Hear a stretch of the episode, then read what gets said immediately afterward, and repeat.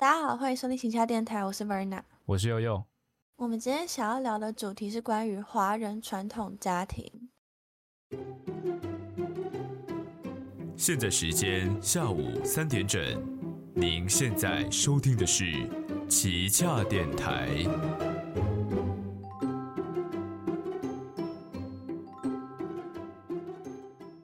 天我想要跟大家分享一篇我在网络上看到的文章，然后它的标题很耸动，叫做《中国家庭的传统悲剧》，反正就在讲说整个华人的家庭的那种。轮回啊，就整个一直在互相牵制啊，然后小孩活得不开心，大人爱控制的这种轮回。嗯嗯。可是它里面有一些观点，就会让我想说，哎，真的是这样吗？反正他抬头是觉得是他是用精神角度分析。那接下来我就来跟大家分享一下这篇文章到底在说什么。我们就进入到五 G 宽带机。啊，五 G 宽带机。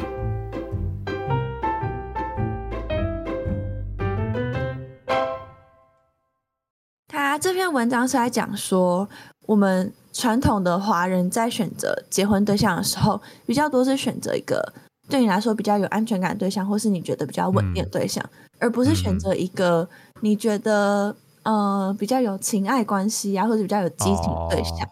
对他说：“那你在这样子的情况下结婚之后，你可能就是婚姻稳定，就是你们经济方面啊，可能很稳定啊，你们真的是有共同的共识，想都想要小孩或都不想要小孩什么之类的。但是你就比较缺乏情感。那缺乏情感的话，你的这个婚姻的爱情基石就没有打好。所以你婚后如果在没有爱情滋养的情况下，女性很容易会缺乏安全感，然后。”呃，女性妻子就会很常感到孤独，所以就想要去控制丈夫，想要把丈夫抓住。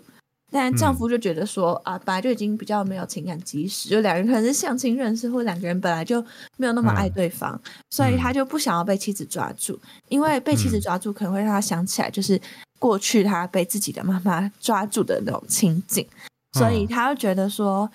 呃，他想要逃走。那他逃走的方式可能是。他很投入他的工作，或者是他找到他一个非常痴迷的爱好，或者是选择外遇去找其他的女人。然后他就说，妻子就会觉得越来越孤独，可是他越想要抓住男人，就会跑越远。所以等到有孩子之后，他的妻子才会发现说，哎，孩子是可以在很大程度上弥补他自己内心空洞。嗯嗯，就是转移转移他的目标，这样对对对，他开始控制小孩，不控制丈夫，控制小孩。那。呃，因为我们知道 传统华人很常就是重男轻女，然后他就有说，如果这个家庭的男女地地位不平等的话，他生女儿可能会给，呃，他生儿子的话，可能给儿子很好的待遇，就是可能对儿子非常好啊，就是予取予求这样子。但如果是生女儿的话，他可能就是变成是把女儿变成妈妈被讨厌的内在小女孩的投射对象。这样的意思就在讲说，因为妈妈就会觉得。哦，反正我是我也是女生，然后我以前也没有受到很好的对待，嗯，那你应该也不用，什么之类的，啊，所以他就会开始对女生，就把一个不合理的过程当成一个必经的必经的过程，这样子。对对对对对，然后是。他就会这样子反复的变成一个循环，然后这个小女生之后长大就会变成一个同样没有安全感，然后内心可能更加空洞的女性。哦，所以他这边是在解释说，哦，为什么前面他会讲说女性是比较没有安全感的一个族群这样子。嗯，然后他还讲说，丈夫在逃离妻子的时候会愧疚，然后会不安，可是。他，但是他发现儿子还有女儿可以弥补妻子内心的空洞，所以他就会把儿女也推向妻子的身边，所以就会产生恋母或者是恋子情节。他这样讲，然后他说，爸爸会迫不及待把儿女推给妻子，这样他就自由了，所以他也造就了参与造就另一个自己，嗯，另一个儿子，因为儿下一个下一个跟自己一样受害者。对对对，他说男孩得到母爱表面上过多，但是他说他的。呃，整个过程是很堪忧的，整个品质很堪忧，因为他是，呃，他讲说，我我引用原文，普遍存在着严重的被吞没、被控制的创伤，导致男孩不能表达情感，而且比较被动。然后他现在讲到女生后，女生就是可以得到的母爱跟父爱都比较少，所以比较容易有抛抛弃的创伤。然后在这样的情况下，他们两个都长大之后，男生就变得比较抗拒表达情感，抗拒亲密，然后很被动。女生就不知道情感到底是什么，然后因为有被被抛弃的这个创伤，所以那对亲密有很强烈的渴求，可是又觉得得不到，所以就会找比较容易掌控男人，就有点恋父情节这样，就是有安全感的男人，然后又重回了我们刚刚最一开始讲的，这夫妻缺少爱情的这个轮回。嗯，他大概是这样子，这篇文章的内容大概是这样。哦，所以他其实比较像是在讲说，呃。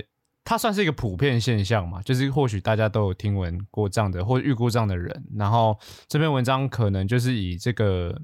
所以他是他这个文章的写法是比较科学方面在写这个论述吗？还是算是观察？的，他是精神分析的角度去分析的。哦，嗯，对，这样是我在想说，他用精神精神分析，会不会他分析了很多案例都是？就是有向他求助的病患啊之类的。嗯嗯，对，所以我在想说，他这个他这个算是观察呢，还是算是推论？所以我在比较好奇，就是这个文章它的它的背景本身是什么？他这个没有讲那么多，但是我们还是可以进行一些对里面的讨论。嗯，那让我们进到快告诉老师说，小熊，快告诉老师说，小熊。那我刚刚这样听你这样讲完，其实我比较好奇的第一个点是，他这篇文章的他的创作写作背景是，他是用可能看了很多个周周边的人，然后去写了一个观察呢，还是他算是像你刚刚讲说是比较科学的方式，是在分析这类型的过程，是是哪一种？因为。想说，就是这个是好像是一个智商师写的，智商老师写的。嗯嗯。然后他最一开头是讲说，这是他是用精神分析的角度来看待整个论文。所以我个人会猜测，他应该是有很多这种相关的案例来找他，就是什么问题啊或什么的，然后再加上他自己对这些现象的观察，他写的这样子。哦，哈哈哈，了解。对。那我在看的时候，我会有第一个想法是在想说，真的有这么多，就是我不知道我的父母到底是不是因为就是选择比较稳定的情情愫而结婚，因为他们我们的父母这一辈应该比较少是那种什么指腹为婚啊，或者是啊，对对对，对对，或者是自由恋爱的年代在在谈恋爱的。那照他这样的讲法，就是我们即使已经可以自由恋爱了，那我们是不是也脱离不了那种呃没办法真的放心的选择一个你的爱情的对象，而是你还是会考虑到面包，或者是考虑到你缺乏了什么东西去找那个东西，想要满足自己心中缺憾的那种感觉，就没有纯粹的哦，因为很喜欢很喜欢这个人，所以我决定跟他在一起。可是我觉得这个这个部分，像你刚刚讲说选。传统择偶关系都会选择有安全感，我觉得这个也不算传统吧，这算是我会觉得婚姻这个东西不像找男女朋友这件事情，就是哦，我相信连在国外也也是会考虑到对象这个人的发展，就是你跟他有没有未来这件事，而这个未来不是说你们在单纯就你们情感上能不能走下去，而是你跟他在一起到底是不是一个合适的选项。像可能有人，假设你真的很爱一个人，但是这个人可能有很多不良嗜好，或许他爱赌啊，或者是他可能他可能有很多会让他的未来人生走向很多不稳定的因素。那你在知道这个人是这样的一个状态之后，你已经可以预期了未来。假设你真的跟他结婚，哦，那可能呃他的这个未来占对于家庭的这个花费没有办法管理，甚至会造成你的负担。就是你已经可以预想到种种未来的负面的这个效果。那或许这个人他可以给你很大程度的亲密感的这个满足，就是他或许因为你真的很爱这个人，然后他或许也能给你很大的情感上的补助，但是他在于实际层面上，就不管是经济啊，或者是各种层面上安全感，他没有办法满足的时候，其实我觉得，我相信不管是不是传统华人社会，应该都还是会选择所谓有安全感这件事情，就是。我不太确定他这边写的安全感到底是是不是我上面讲这种实际面的东西，还是说是这个人他觉得这个人不会外遇这种安全感？就我不太确定他这边讲的这个安全感是指什么。那以我的角度，我会来，我会觉得说，呃，这个选择有安全感的对象，他应该不会算是，就是他这个文章这个脉络下来，感觉有点像是安全感算是这一切背后的源头，就是。因为他后面讲说，像我们刚刚讲说，缺感到孤独、缺乏安全感，就是这整篇脉络其实在描述的状况，并不是一个经济状况有问题，而是一个家庭的情绪层面上有问题的一个状况。就是这个地方，这个家庭的人，他并没有说什么生活不快乐，生活很拮据，然后好像很很压抑，很很很怎样，是感觉上是在讲讲述一个呃家庭经济状况没有问题，但是是在家庭运作上出了问题的一个状况。嗯那我会觉得说，这个安全感，我觉得它应该不算是这一切的源头。就我觉得他讲说后面讲说孤缺呃缺感到孤独啊，开始控制丈夫，然后、然后转而控制孩子，这些后种种后面的后果，他应该源头不会是安全感这件事，因为我觉得对于每个人来讲，应该很少数的人真的会 就是追求刺激，然后把自己的人生压在那种自己都觉得没安全感的人上吧。就是我觉得这应该算是人的本能。他这边的安全感好像指的是说，就是在那个呃，爸爸一直把小朋友推去给妈妈的情况，然后妈妈一直在控制两个小孩，就两个就是男孩或女孩的情况下，然后嗯小男生就会变得比较抗抗拒表达情感，抗拒亲密，然后很被动。其实我不太确定这两个是为什么连在一起，就是我可以知道，好像普遍比较多男生比较不善于表达自己的情感，比对，较内对情感这块比较内敛，但我不确定他是怎么把这两个东西连在一起的。而且他的安全感推导这件事情，我觉得就是我单纯就是不能理解，就是我只他从应该说跳过安全感，就是我们不谈论前面这个源头，其实他后面的推论是合理，就是的确你这样看下来是合理，就是像你刚才讲哦，女性会感到孤独，然后男性跟女性的表达方式不一样，然后可能会从下一代一代一代复制。可是回到最源头，我不太理解，就是所谓的择偶标准，就是。讲说好像大家是因为因为选了安全感，然后所以会有后续的这些种种的问题。我会觉得说这个感觉牵连上太太牵强了，就是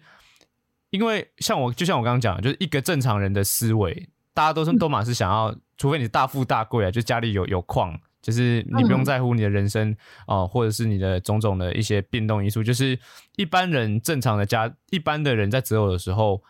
嗯，难道你会觉得说，哦，我很喜欢找没有安全感的对象？这是一个 很矛盾的事情，就不管是结婚还是男女朋友。所以我觉得选择有安全感这件事情，不会是这整套系统的原因，就是它整套系统感觉比较会像是真的是建立在说，呃，这个女性女性或许本身在容易感受到孤独这件事情，她可能就是男性跟女性的沟通不良。嗯，就是我，我会觉得他不，我因为毕竟我现在的人生旅人生历程也不到三十年嘛，所以就是讲这个可能很没有什么立场，也没有什么说服力。可是我会觉得说，呃，在这样一个情况下，或许所谓的控制丈夫啊，然后缺缺乏情感基础这件事情，它比较会建立在说沟通不良的情况下，就是我觉得讲安全感这件事情，好像不能说是哪个族群特别没有安全感，很好像很多都是因为沟通，或者是你们这一对伴侣人，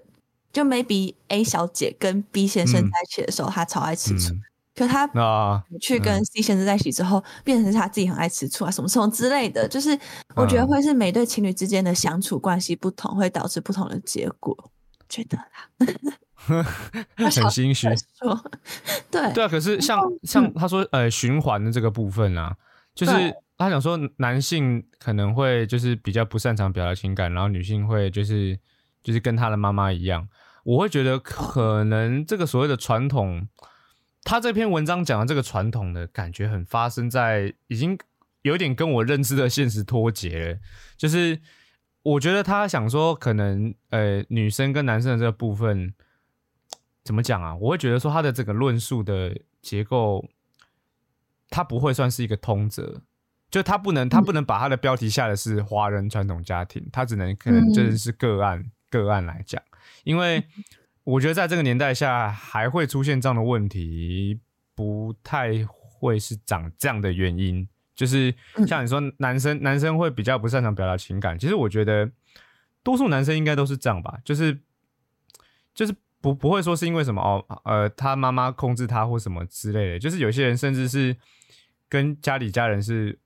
就没在没没在没家里人是完全没在控制他的，那他也有可能是就是不会擅长表达情感。那、女生的部分也也也也是更一样，就是我觉得他这篇文章讲的，我相信发生过，就是他讲的这个感觉就是会有这个案例，但是你要说是传统华人家庭的这个概念，我会觉得比较太过于，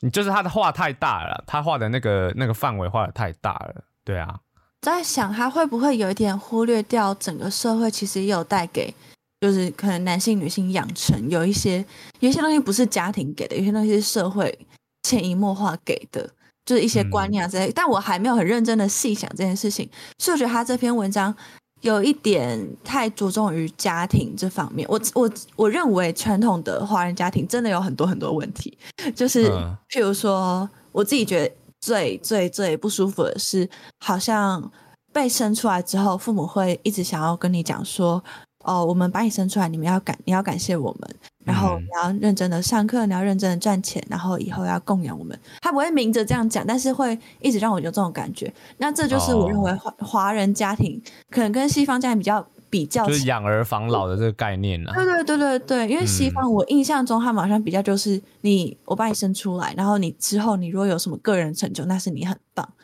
我会觉得会替你感感到骄傲，但我不会想要仰赖这个成就让我的后半辈子过得舒服这样子。啊，就好像这两件事情不太一样，会我们会一直有一种。生出来，比如说生日就是母难日，我们要嗯回 回溯根本，我们要感谢妈妈有把我们生出来，感谢父母有在一起，什么什么之类。这这个我认为是传统华人家庭的一个很大的弊病。但是我在想，他这样子的轮回真的有这么的有依据吗？哦，对啊，就是我会觉得说这个轮回它本身，但是像你刚刚讲说华人家庭就是养儿防，就是我们刚刚谈到养儿防老这件事情，我觉得就可以带到就是。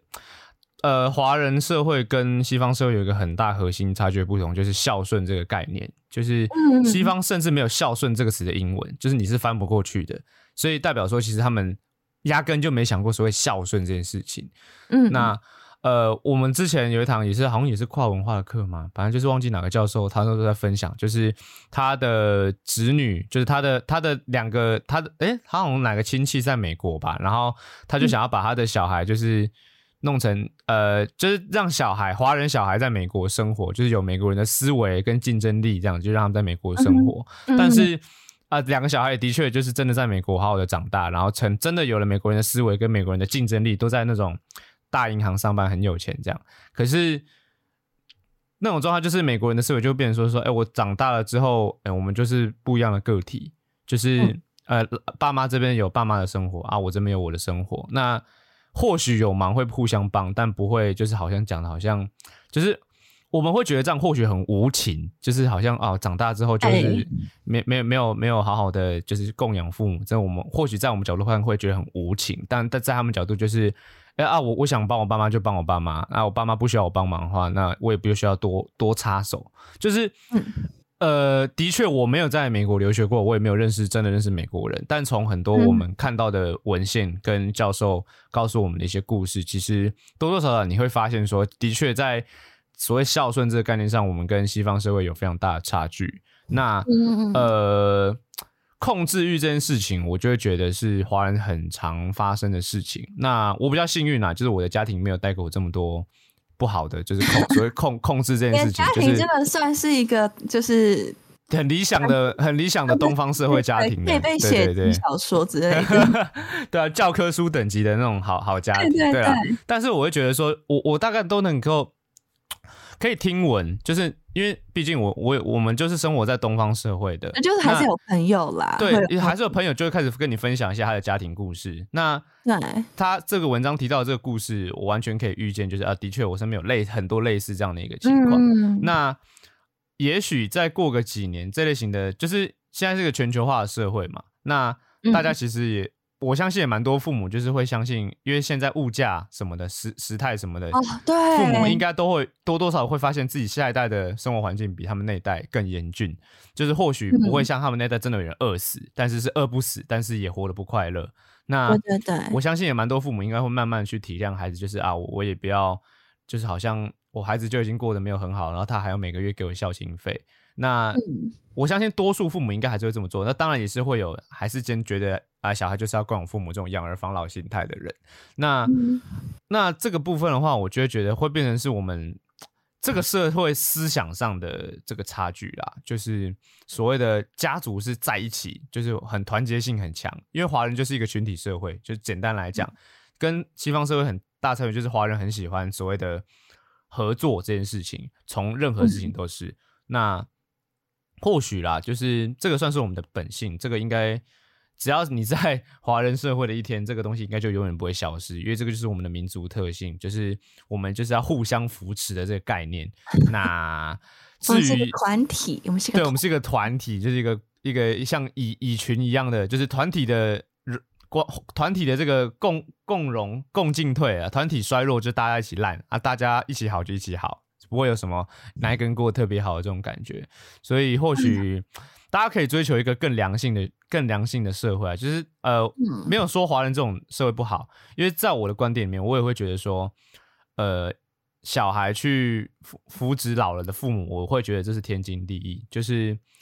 因为我我自己蛮在乎所谓的嗯恩知恩图报这件事情，所以我会觉得啊，的确就是小孩有要去养育父母，就是协协助父母老了之后他们要过的生活是有必要的，那。但是至于什么样的程度是健康的，或者是哎父母下多少的指导期是合理的，我觉得这个都是可以值得讨论的空间。我在想一件事情，就是现在的呃这个孝顺观念会有一点变成好像有点是强迫我们孝顺，就是我觉得很多家庭就是家家有本难念的经。嗯，好好复古，反正就是有一些家庭，可能他们真的状态没有那么的理想，但是如果一直要要求他们小朋友一定要很孝顺，然后是那种从小就一直在讲说，哎，长大就是要孝顺孝顺父母啊，我把你生出来就要孝顺我，啊，就变成好像不是打从内心的觉得我很谢谢你把我生下来，所以我决定我以后一定会好好的，比如说我一定会。努力的工作，让你有比较好的老年的生活品质，比较生好好的生活环境，而是变成说我我欠我爸妈这笔债，我要把它还。我觉得这两个的出发点就变得比较不太一样，所以就变成心态上的不一样，你做事的真心程度有不一样的话，一定会一定会别人一定会看得到嘛。就是反而爸妈又会觉得说，哎，你不够孝顺啊，你没有心啊，你做这些都是为了要应付我，就会变成一个很糟糕的一个。因为你以前用很糟糕的方式跟你的小孩沟通感恩这件事情，变成长大之后他用很糟糕的方式来补偿你，对，去还你钱，还你还清债，对，就整件事情又变得很不发自内心，所以我觉得，唉，我觉得还是不要从小就是一直灌输这种概念给小孩。我应该说，哎，你说，嗯，像我一直都觉得母难日这件事情其实偏变态，就是。我说这小孩也不是自愿要出生，为什么一直要讲母难日？但是妈妈很辛苦，大家都知道妈妈真的很辛苦。可是你一直这样讲，就会让小孩有一种，所以我的出生的那一天你很痛苦吗？这样哦，我懂，我懂你的意思啦。对，其实我觉得这个词本身有一点点小问题，是讲说你不应该把，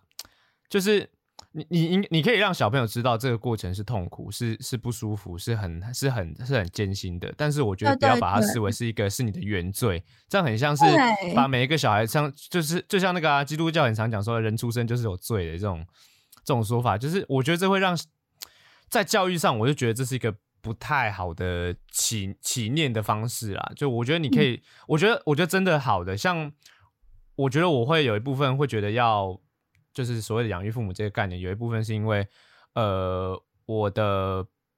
我知道我爸妈他们努力了什么，然后他们辛苦了什么，所以我知道这个过程之后，我自然其实就会觉得啊，这个其实老实讲，如果换到我身上，我会觉得这是一个很伟大的事情。那我比较倾向这种的，对，与其你让小朋友就是好像就是一出来就是哦，你有义务哦，你有这个原罪，你需要去偿还，你需要去赎罪。我觉得不如你真的实际让他们知道说你做了什么，然后你你你过程中是遇到什么样的困难，让他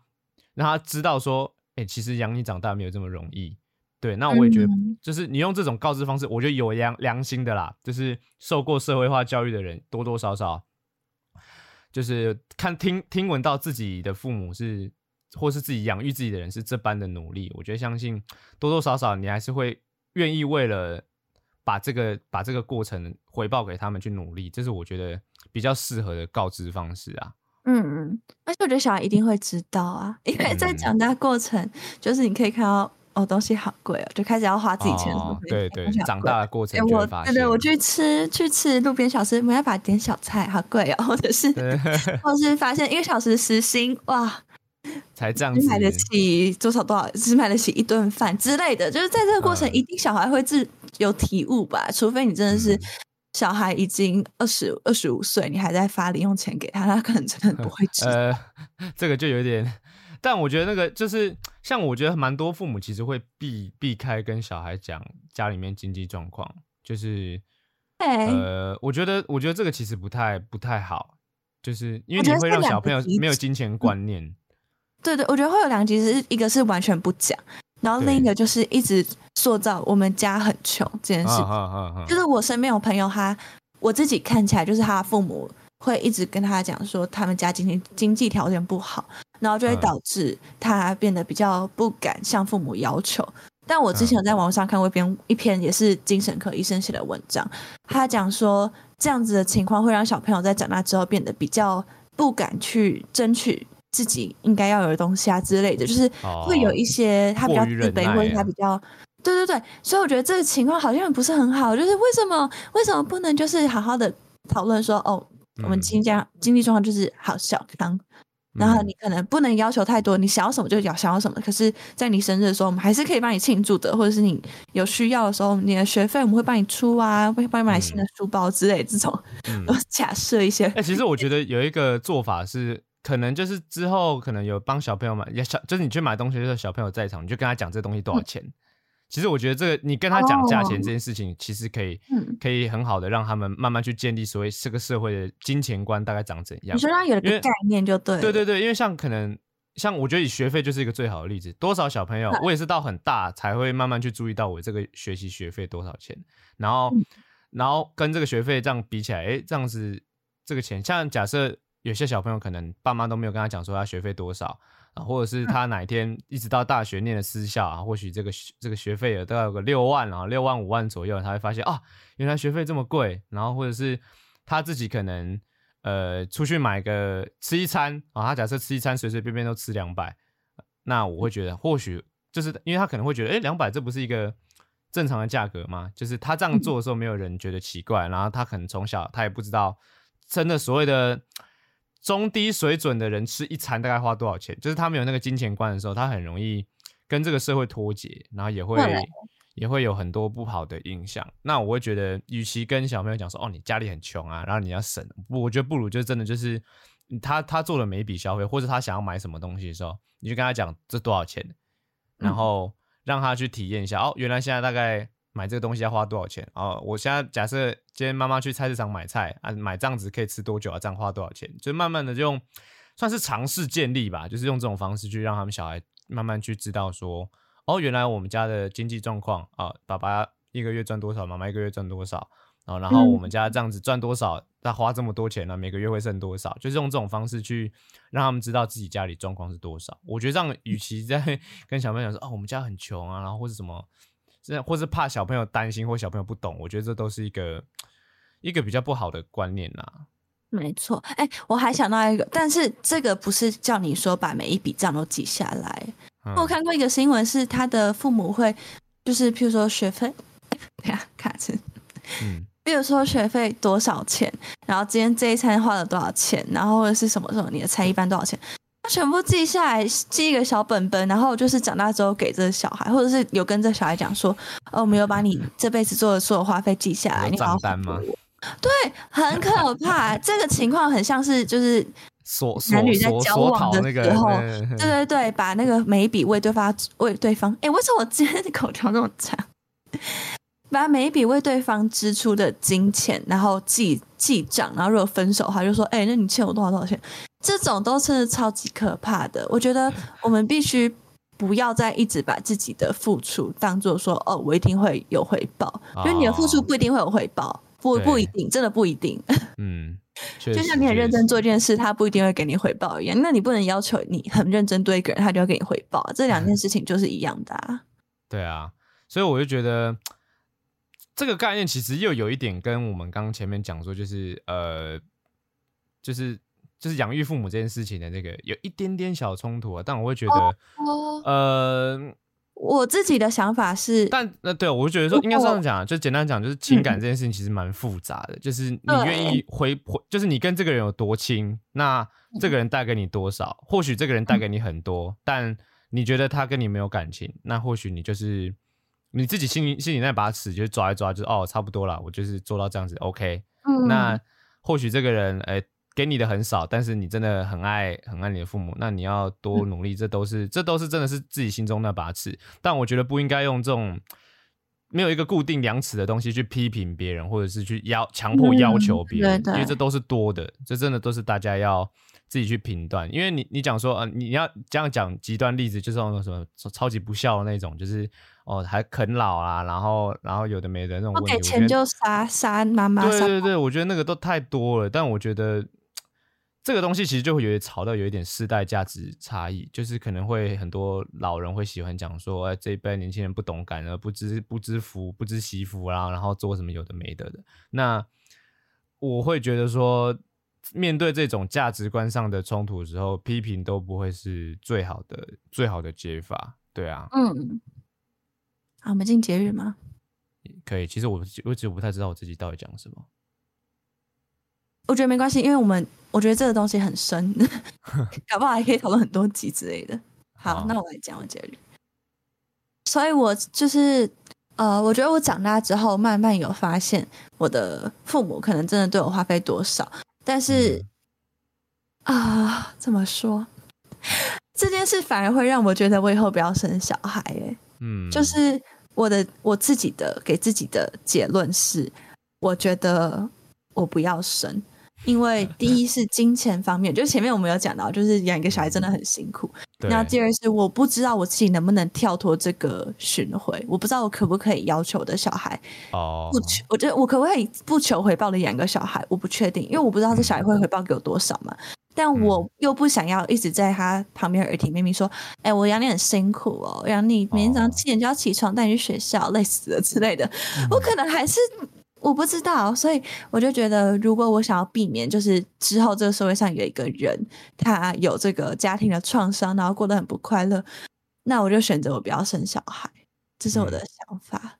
那又有，我我的想法比较，嗯，其实其实我我讲说不不敢生小孩这件事，其实我是有体悟，但是我的这句话可能要在前面要先铺陈一下，就是嗯这个，因为我我自己实际上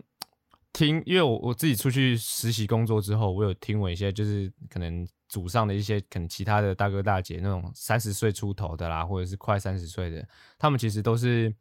因为一般生小孩大概三十出头就差不多了，不然再往上会、嗯会有危险。但是老实说，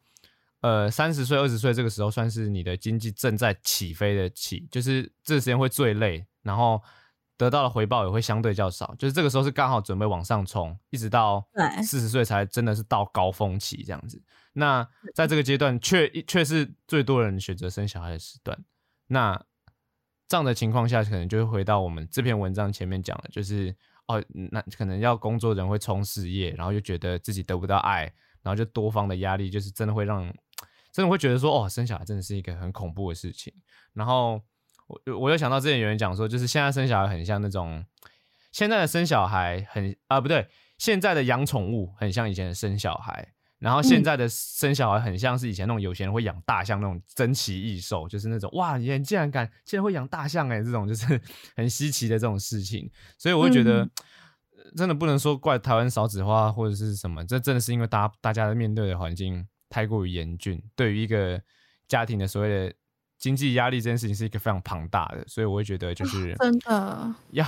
所以我的一句话可能就是养育后代要三思再三思，不要让你的后代深陷一出生就是地狱难度，就是养育后代请三思。好，一句话，那我想我的一句话，我的一句话是，我的一句话是，如果你的原生家庭对你不好，就不要成为这样的原生家庭，这样子，冤冤相报何时了？嗯，